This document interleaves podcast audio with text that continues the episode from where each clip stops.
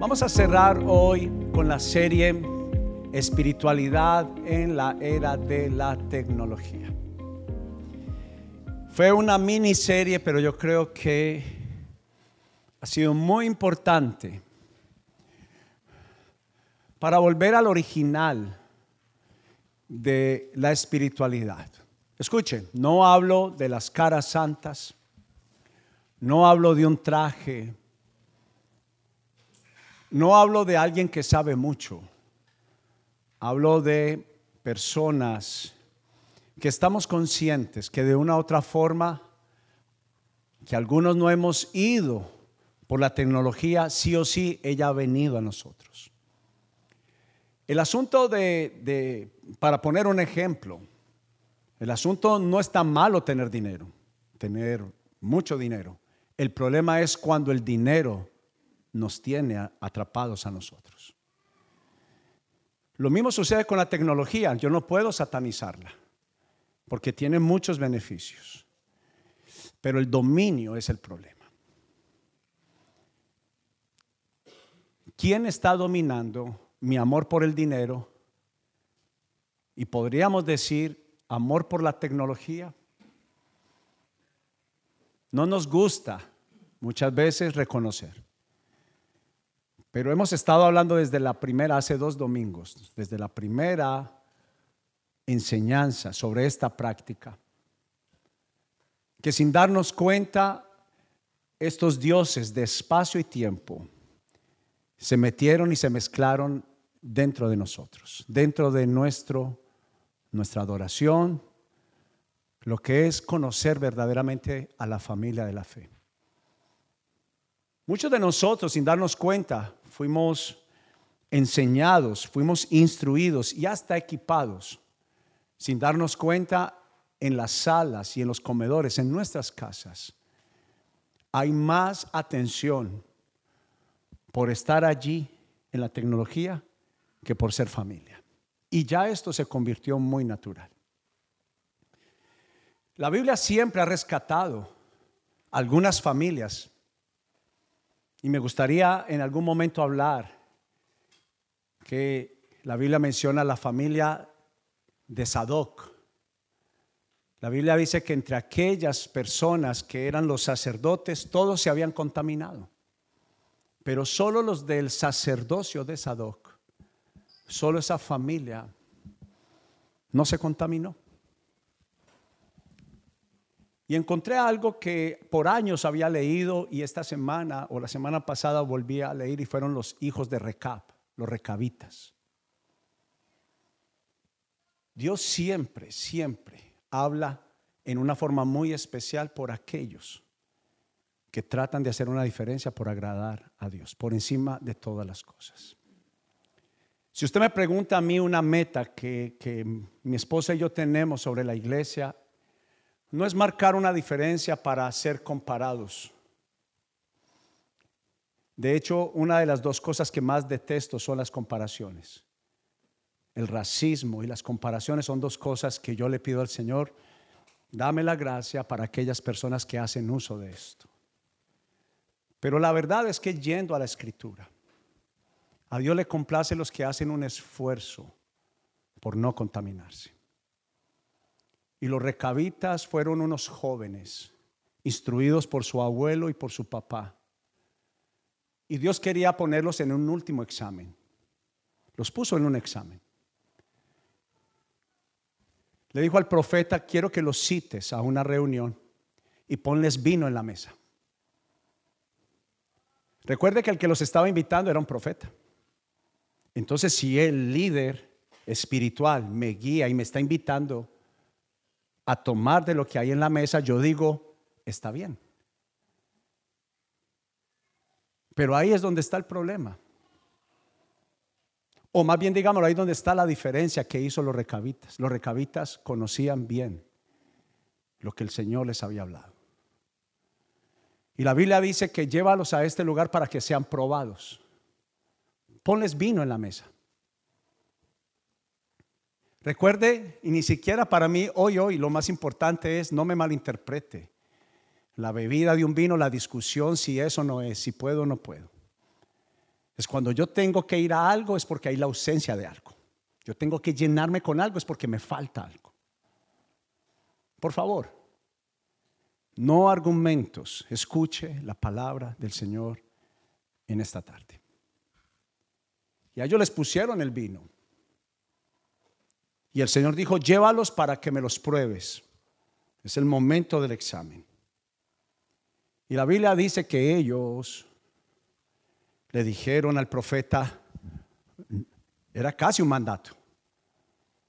Y el profeta recibió la respuesta de los hijos de Recap. Nosotros no podemos beber porque nuestro padre Recap nos enseñó que no debíamos de tomar del vino que muchas veces simboliza es a lo que yo estoy invitando a que sea parte de mi vida. Una vez más, no se quede en el material. Vaya conmigo a lo que anhela su alma y a lo que anhela su corazón. Y la Biblia pondera a los hijos de Sadoc, a los hijos de Recap y a los siete mil que no adoraron a Baal. Les hace casi un salón de la fama. Y yo presto atención a esos detalles como fue el joven evangelista Esteban, que no se contaminó de la religiosidad, ni tuvo temor de los que se oponían a su postura. Porque una vez más estoy levantando la mano para tu vida. No tienes que ser parte, no tienes que jugar en el equipo, de aquellos que porque tal vez manejan la compañía donde tú trabajas, son tu influencia principal. Es tu familia que te atrae a esto. Dios te está llamando para que tú tomes una verdadera decisión. La iglesia de este tiempo se acostumbró a estar cómoda a la cultura de un sistema que lo hemos hecho parte de nuestra vida. Es algo simple. Cuando papá, cuando éramos niños, nos dijo, si le peguen, no se deje, pegue. Ahora la pregunta es, ¿está correcto? Y está hablando de un peleador de peleadores. Yo tenía, aprendí de tanto recibir golpes que aprendí a tener técnicas para pelear. Estudiaba en Medellín en la UPB, Universidad Pontificia Bolivariana, un colegio que solo la primaria tenía alrededor de 5 mil estudiantes. Para hacer fila para la comida había que hacer una verdadera fila. Entonces, cuando los caminos se vuelven estrechos, hay abusos. Y cuando yo tenía aproximadamente unos siete años, estaba en segundo de primaria, tuve mi primer encuentro con un saludo de una mano cerrada. Pero todo fue por defender a un pequeño niño que había sido abusado por otros niños más grandes por quitarlos de la fila. Siempre estará Dios buscando quien haga una diferencia. Quien no se avergüence de orar en las mesas delante del que sea que esté. Sea tu jefe, sean tus amigos. No para mostrar lo súper espiritual, sino para agradar, sacarle una sonrisa. Para quién trabajas, para quién quieres prosperar, para qué quieres un mejor trabajo, para qué quieres una promoción. ¿Por qué tendrías que dejar de hacer lo que hace la cultura, mentir, ser parte de un vicio que a lo malo llamamos bueno y a lo bueno llamamos malo? Es un vicio muy común, muy común. con un temor de poder al menos denunciar y hablar lo que no es correcto. Pero Dios está buscando, el título de esta enseñanza es Dios está buscando tu adoración.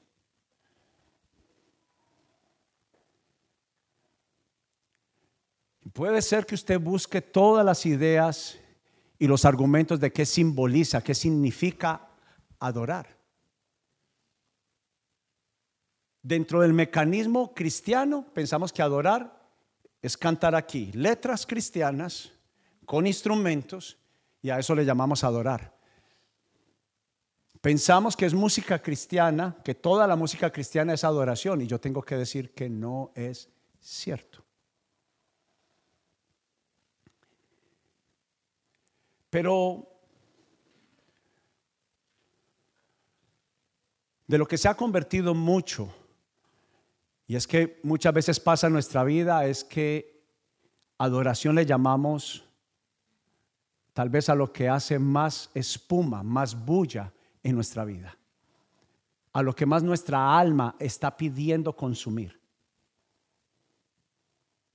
Y muchos estamos pidiendo consumir muchas cosas, hemos permitido y hemos consumido muchas cosas.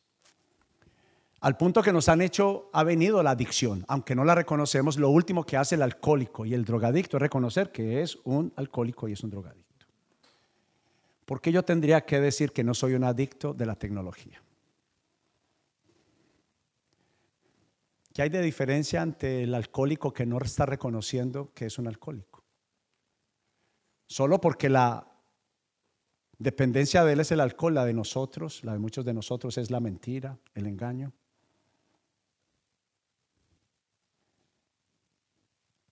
Y la tecnología nos tiene alcohólicos, nos tiene adictos.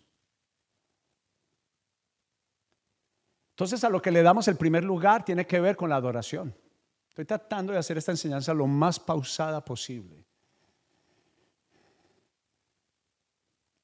Entonces Dios está buscando tu adoración y le puse como un grito de batalla, el ruidoso sonido del silencio que nos lleva a la adoración el ruidoso sonido del silencio.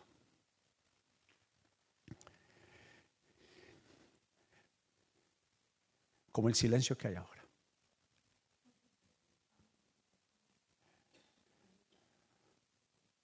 Mira lo que escribí pensando en esta enseñanza, una práctica poco, casi nada mencionada por el posmodernismo cristiano es el silencio.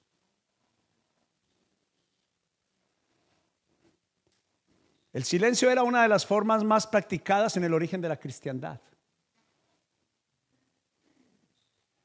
Estaba pensando ahorita sobre poner la mente, inclusive aprovecho, o déjeme, eh, porque lo menciono aquí, déjeme termino acá diciendo, dice, había algo que se llamaba contemplación,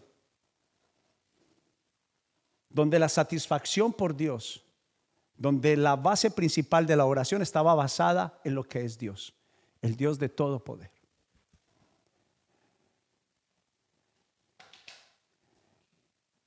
Y este es el que quería mencionar en el cual fue distorsionada, la copia de la copia de la copia de la copia, donde se entró a la iglesia y por eso yo entendía, porque a mí no me gustaba como, como respire, deje la mente en blanco. ¿Por qué?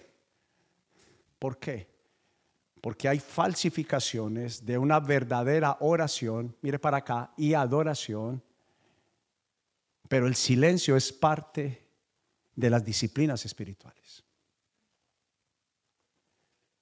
¿Cuántos de nosotros podemos imaginarnos hoy por hoy, antes de dormir, sin la necesidad de absolutamente nada que se escuche? Haga un stop y analice lo que le estoy diciendo. ¿Cuántos podrían encontrarse? De frente, chocarse con el completo silencio antes de dormirse.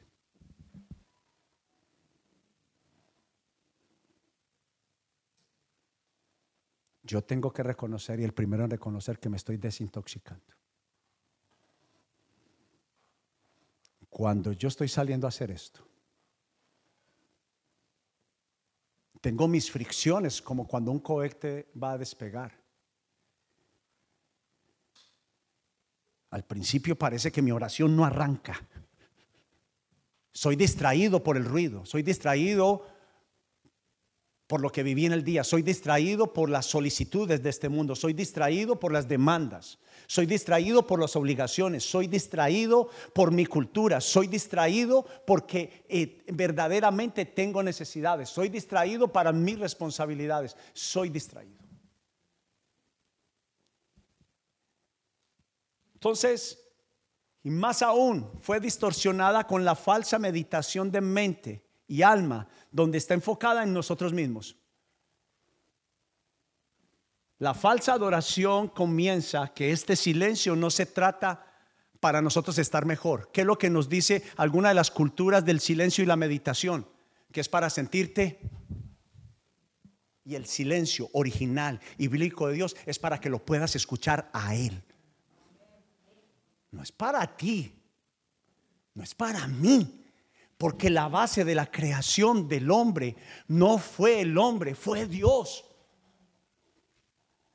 Esta generación demanda llenura, saciedad y poca contemplación en Dios. Y es por eso que fue camuflada. La meditación la inventó Dios, pero fue distorsionada, falsificada a tal punto que no nos encontramos, no somos capaces de encontrarnos con Dios en las olas y en el silencio. Entonces es una satisfacción en sí mismo y no en la contemplación de Dios de toda gracia y amor. Y mira lo que busqué por la palabra y hoy quiero que escriba, a los que les gusta escribir la palabra contemplación. Va a ser nuestra base de hoy. Y quiero que por favor el diccionario me ha ayudado a mí, diccionario bíblico, el diccionario de la lengua real, lengua española, me ha ayudado a mí a entender muchas cosas. Dice, observación atenta y detenida. Escuche, se detiene y enfoca. Y estamos en la generación igual que un drogadicto necesita desintoxicarse, esta generación necesita desintoxicarse del ruido de la tecnología. Déjeme terminar la teoría y luego discutimos. Especialmente cuando es tranquila, contemplación es mejor cuando es tranquila y placentera. Entonces yo descubrí que orar es una batalla. Porque todo, todo, todo está en guerra en contra del original de la contemplación, que fue el diseño que Dios eligió para Dios y el hombre. Que se admiraran. ¿Sabe? Dios admira a sus hijos. Hace, cuenta, hace cuánto y tú piensas que Dios no quiere hacerlo para decirte buen trabajo. ¿Cuántas veces escucho y leo en la palabra cuando Dios dice, he ahí a mi hijo amado, el que me complace y el que saca una sonrisa de mi rostro? Y Jesús le responde, Padre, nuestro que estás en los cielos, santificado sea tu nombre. Se contemplaban. Pregunta, ¿Cómo podemos llegar a la contemplación? El diccionario, no la Biblia, ni siquiera la Biblia. La Biblia es un mar de guías del silencio y la quietud. Pero el diccionario me dice es con atención y detención. Usted puede ver, por eso yo he aprendido Inclusive en conversaciones lo he estado practicando. No importa que la persona que está al otro lado del teléfono esté pensando que tal vez yo terminé la llamada. Me hacen una pregunta y hasta 10 segundos para responder. ¿Por qué? Me está sucediendo igual para orar. No soy como una ametralladora para orar. sino que estoy pensando en lo que estoy orando. Hago pausas. Porque muchas veces, cuando estamos en medio de un conflicto, de una situación, reaccionamos. Y sabe que yo he aprendido y he estado viendo que esta generación, sus oraciones son más reacciones que pensamientos inteligentes a la hora de hablar con Dios. A veces somos una metralleta. Y Dios lo que está buscando tal vez es, tal vez, solo tal vez, solo tal vez, diez palabras, pero que hayan sido pensadas. Uno sabe cuando un te amo es muy rápido o cuando es un te amo con enfoque y detenimiento. Aló. No es lo mismo ir a comprar una gift card para el bolso de tu amada que decirle, fui y busqué tu bolso, amada mía. Oh. Ay, ay, ay.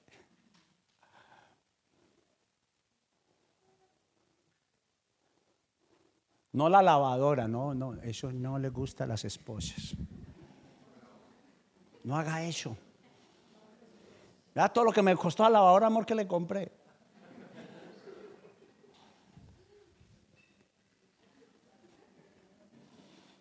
El diccionario también dice que contemplación es, mire para acá, reflexión serena. Esta me pegó tres patadas. Serenidad. ¿Hace cuánto después de la pandemia estamos serenos? Si acaso llegamos ya con el tanque gastado a la iglesia, pero estamos más agitados sin oxígeno. Y al principio no fue así. Anteriormente se llegaba a la iglesia no dependiendo de la palabra que daba el pastor, sino de gente que se metía con el Espíritu Santo, que decían, ay, el Señor me habló lo mismo que habló el pastor. Porque Espíritu Santo hasta el día de hoy sigue hablando. Reflexión serena, detenida, profunda e íntima sobre la divinidad y sus atributos. Dios, wow. Pero como a veces nos sentimos extravagantes, raros, pero también es el estado espiritual que aparece en el ser humano cuando practica el silencio en la quietud de los pensamientos. Amigos, hijos y hijas, mire para acá aunque sea llévese este. Dios no está buscando mucha capacidad en palabras. Dios solamente quiere un Selah. Usted ha leído los salmos que hay, un señor que se lo repiten mucho en la Biblia que se llama Selah. Yo decía, ese señor, ¿quién es tan importante? Y simplemente se llama la palabra Selah, significa silencio entre párrafo y párrafo y conocía al famoso Selah.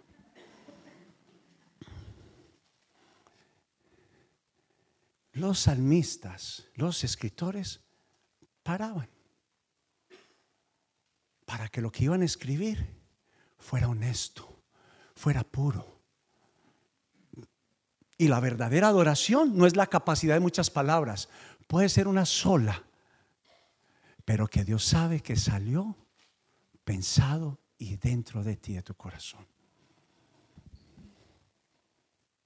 Quiero que miremos unas fotos. Busqué las tres pinturas más costosas que existen, que se han creado sobre la tierra. La primera es muy famosa, la señora.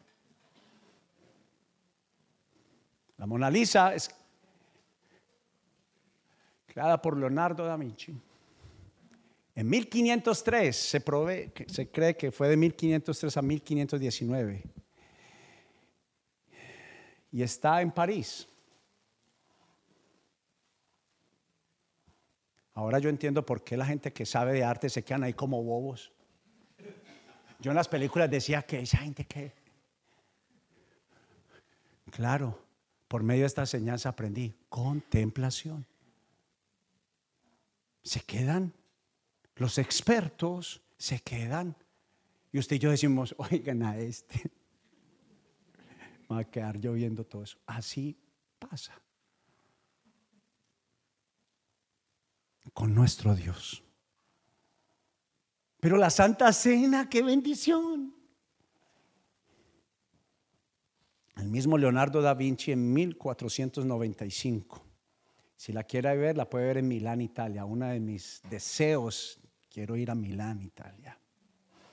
Me gusta el modernismo a propósito, no me gusta mucho lo antiguo.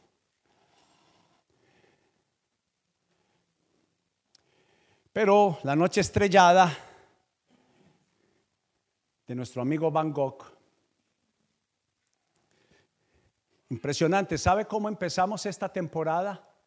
Una predicación dando un ejemplo de David, mi hijo, David Yepes. Para decirnos un poco del ejemplo de Van Gogh, lo que salimos haciendo muchos de nosotros hoy en día. Aunque sabemos que nos hace daño, sin importarnos, nos hace daño. Lo comemos, lo consumimos. Y Van Gogh fue un, claro ejemplo que a mí me concientizó el día que David predicó, porque Van Gogh pensó que la pintura y ser artista era la esperanza, era todo en la vida. Y lo tremendo que para mí el mejor ejemplo fue el rey Salomón, el hombre más millonario que ha existido sobre la tierra para que al final de sus días diga, ni con todo el dinero, ni con todos los gustos que me di, tengo que decir que todo fue vanidad y aflicción del Espíritu. Yo no quiero llegar ahí. Él dijo, todo lo que quise, lo hice. Y aún así considero que todo fue vanidad y aflicción del Espíritu. Entonces la pregunta es, ¿cuántos de nosotros hemos contemplado cuadros, escenografías, pero que Él dijo que yo estaba en ellas y yo no sabía? Miremos. La mujer adúltera perdonada. Cuando escuché la primera vez que alguien me dijo, Dios te ama no por lo que haces, sino por quién eres, me identifiqué con la mujer que iban a matar. Me detuve. Quiero saber de Él. Quiero conocer al Dios que me ama no como los demás que están poniendo una demanda alta, gente que me hizo a un lado por la multitud de mis errores. Solo Él quiere estar conmigo y me dice que me ama. Yo me detuve para contemplar. Quiero conocer esa historia. 26 años después estoy acá porque alguien me dijo, detente, porque hay alguien, hay una escenografía, hay alguien que quiere decirte, te amo a pesar de todo lo que haces, tú eres importante para mí. Cuando llego la primera vez a la iglesia, como este equipo hermoso, démosle un aplauso a este equipo amoroso, contagioso de amor. Y si alguno de ellos le hace mala cara, usted ora por él y le sonríe. Ya ahí está esperando, me lo manda, Ya está esperando. Juicio. Pero esta es mi comunidad. La primera vez que yo llegué a la iglesia, Alvarito se llamaba el señor que lo recibieron en la iglesia. Me pegó un abrazo y yo me quedé así. Me sentí raro, pero no se me olvidó el abrazo de Alvarito. 26 años después estoy acá dando testimonio de Alvarito. Pero esta historia de contemplación es la que me ha hecho superar pruebas, falta de dinero.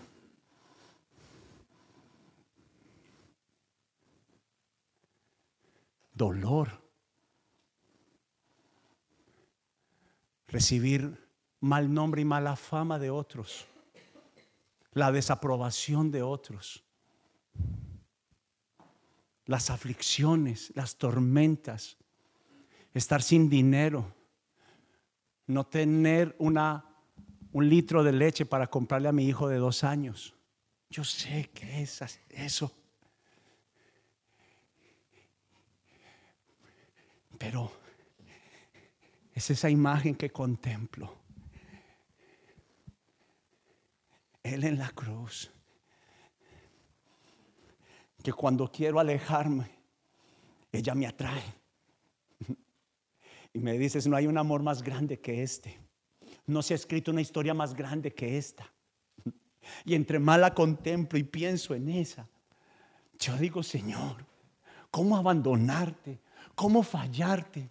¿Cómo desear los vinos de este mundo? ¿Cómo desear los negocios de este mundo? Si tú todo lo hiciste por mí, pero solo lo puedo ver, pasé de largo. Muchos pasaron de largo en la cruz, pero solo, solo aquellos que fueron amados antes de la cruz, que recibieron perdón, que recibieron salvación, se detuvieron ante tal cruz. Contemplaron cuán amor por eso el hombre que estaba al lado dijo, Señor, no te olvides hoy de mí. Llévame hoy al paraíso. ¿Y sabe por qué? Porque se detuvo a escuchar a Jesús cuando dijo, perdónalos porque no saben lo que hacen. Entonces este hombre, al contemplar tal magnitud de amor y perdón, clamó diciendo, hoy te pido, llévame a casa. Yo sé que voy a morir, pero no te olvides de mí.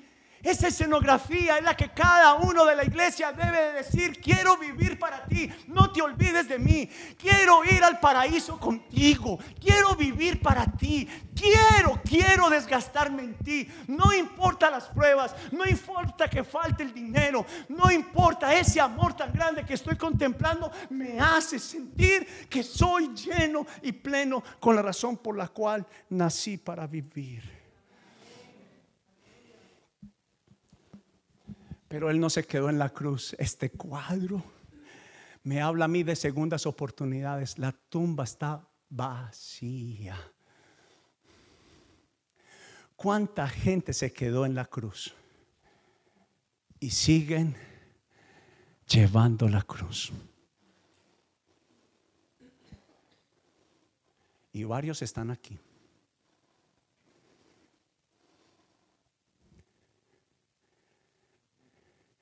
Déjame decirte algo, Él resucitó para darte vida eterna.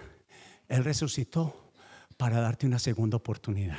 Él resucitó para que contemples que en Él está lo que no has podido conseguir, la sanidad que está en tu alma, ese odio que tienes, solamente habita que Él lo llevó en la cruz y Él resucita el perdón en tu corazón. La imagen para contemplar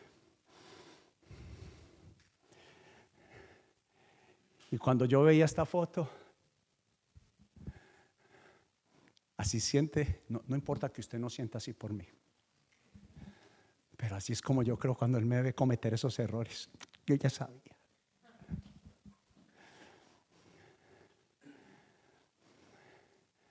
Aguantarse a Pedrito, el escamoso,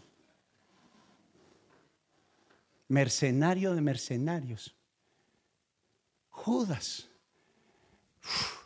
Cuando yo me quedé en los evangelios leyendo sobre Judas, eso fue como contemplar. Fue contemplar. Me quedé cuando me mostró, me reveló su gran amor.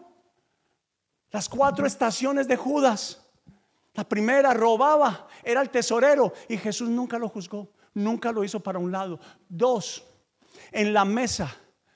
Dice la Biblia que mojaba el pan. Eso solo lo hago yo con mi suegra. Del mismo plato. Yo que estoy hablando bien de ustedes ahorita. Ustedes que son los que hablan mal de su suegra. Yo sí quiero la mía. Yo tomo cafecito con Sarita en la casa.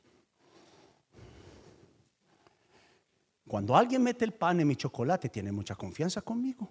Pero Jesús sabía que era el que lo iba a entregar. Yo le, yo le cierro la puerta. Tres. Lavó los pies de Pedro. Pero le tengo una noticia, tercer escenario. Cuando yo contemplé eso, yo dije, yo quiero servir a ese Dios. Yo quiero servir a ese rey. Cuando lavó los pies de Judas, se humilló ante su asesino. Ante aquel que le causó dolor. Y seamos honestos, con que solo nos hable mal el jefe, queremos comer del muerto.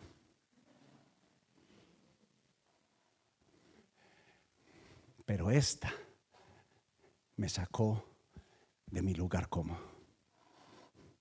Y por eso le agradezco al Señor que me da el honor no, no, solo de ser pastor, sino de ser su representante, candidato en potencial en ser capacitado para llegar a ser la escenografía número cuatro.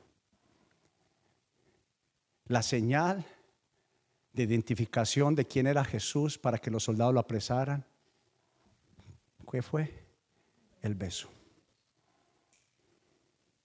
A quien yo bese, ese es. Y se cumplió. Pero la respuesta de Jesús, escenografía, cuadro de cuadros, mejor que la Mona Lisa. Le dijo, amigo, con un beso entregas a tu Señor. Amigo, amigo, amigo, traicionero.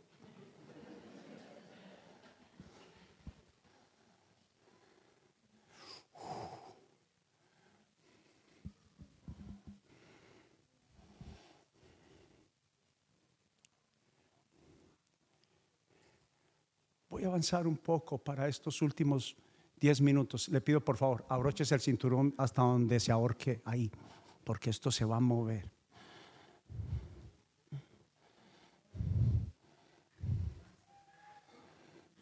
Como el avión que me tocó esta semana.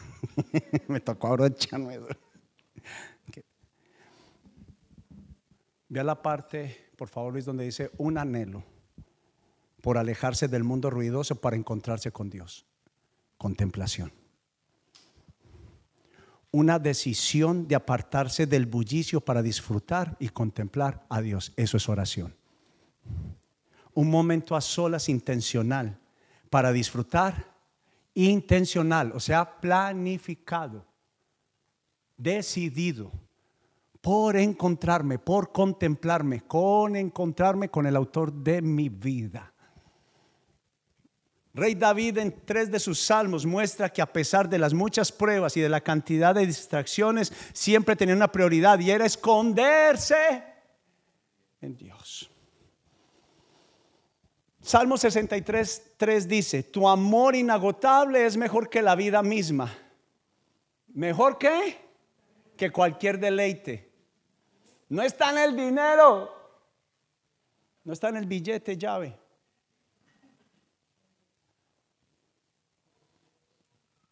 Salmo 84, 2 dice esto, anhelo y hasta desfallezco de deseo por entrar en la presencia del Señor, para deleitarme, para contemplarlo.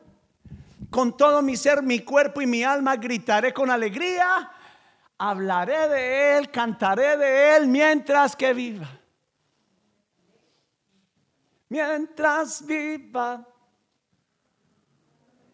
hasta mi último eres la cata. Varios candidatos acá, hija, para cantar. para clases. Apúntese a las clases con Cata. Y Salmo 27, 4. Lo único que le pido al Señor, la única intención del rey David, mire para acá. Estoy terminando. Lo que más anhelo es vivir. No es estar aquí en casa de evidencias todos los días. ¿Sabe que está hablando el rey David? Del depósito de su corazón. La razón por la cual se despierta, la razón por la cual come, la razón por la cual duerme, era Dios. Es Dios. Lo único que le pido al Señor, lo que más anhelo es vivir en la casa del Señor todos los días de mi vida. Perdóneme, lo voy a mencionar antes de cerrar el mensaje. Sí, el bullicio te ha distraído y al Señor le gusta jugar escondido. ¿Usted sabe, quién le enseñó a jugar escondido a usted? ¿Usted sabe que eso salió de la Biblia? Job dice que Dios juega escondidijo. A Dios le gusta de tiempo en tiempo callar y no aparecer en el escenario de tu vida para probar no tu fe, tu adoración. Porque cuando todo está suplido, voy a cerrar con esto último. Jesús en el desierto. Ayer lo hablé en el ayuno. Llevaba 26 años, 26 años preguntándole al Señor, desierto llevado por el Espíritu Santo. Dice, y fue llevado por el Espíritu Santo al desierto. Fue guiado. Le dijo Espíritu Santo, Jesús, esa es la ruta donde usted tiene que estar.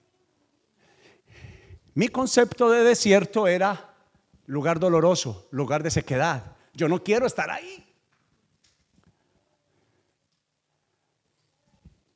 Entonces tenía una batalla para decir cómo que el Espíritu Santo lleva a alguien, lleva a Jesús al desierto.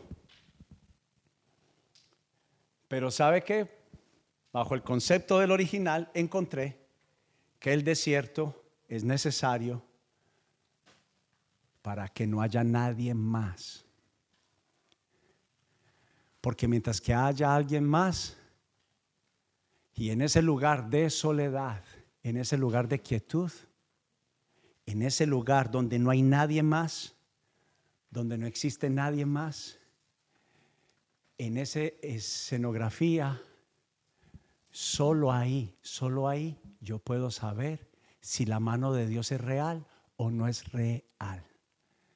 Mientras que nosotros nos quejamos por las crisis, ¿a cuánto les ha pasado que cuando vienen las crisis y se juntan todas, usted dice, ¿y dónde están los amigos? Y usted se la, usted se la desquita con todos, la venceria. Ay, a varios le pegué ahí. Ya lo que hacías por esa persona lo dejaste de hacer. Pero solamente olvidaste una cosa. Que Dios te ama tanto. Que si es necesario llevarte y guiarte hasta el desierto para que dependas de Dios y solo allí seas rescatada, Él lo va a hacer. Entonces cobró respuesta para mí el desierto. Lugar de contemplación en el silencio donde no hay nadie más para poderme encontrar con mi amado. Pero yo no me voy a meter de la nada al desierto. Eso viene con una preparación. Y a lo que estoy invitando a Casa Evidencias es que vengamos a una preparación. Yo no te estoy pidiendo que te metas. Es como esas dietas que lo mencionaba ayer que nos metemos de, la noche a la mañana, queremos bajar 30 años de mal estilo de vida, bajarlo en dos meses. Y esas vienen, pero no se quedan. Esta dieta que te estoy hablando de desintoxicación para poder contemplar y adorar a Dios es paso a paso. Y se inicia invitando a lo más real y se llama Espíritu Santo. ¿Sabes por qué Jesús duró? Era hombre. 40 noches y 40 días, porque el Espíritu Santo estaba con él.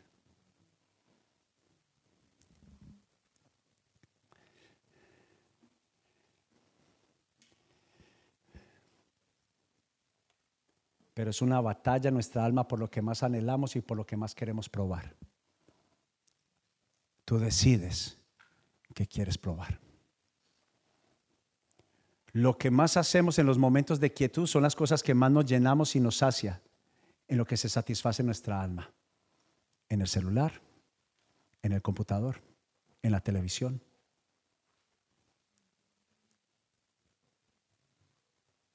En el trabajo,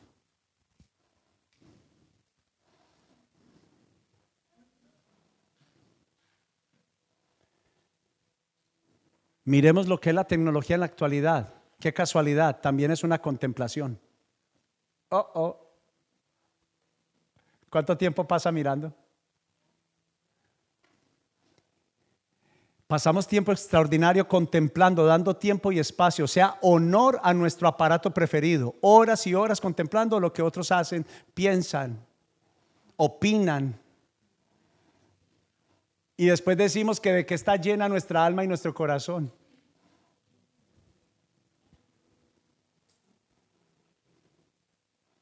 Todavía viendo que a Paquita o Lolita la del barrio, ¿qué es eso? Perdón con las hermanas que les gustan las telenovelas. ¿Qué son panovelas? Las novelas son panovelas. Es un asunto del primer lugar de amar primero a Dios. La batalla es conmigo mismo. ¿Sabe cuál es la principal batalla? Uno mismo. Porque soy yo el que digo que prefiero, que quiero probar. Y casi siempre digo yo primero. Mi descanso está en mí. Y sabe que estoy descubriendo, me estoy desintoxicando. No ha sido fácil, pero paso a paso estoy avanzando.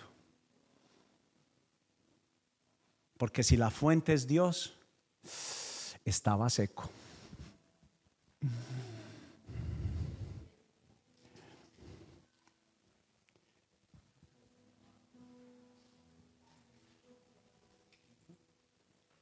Quiero que se ponga de pie, por favor. Y dele un aplauso a la palabra de Dios. Aleluya.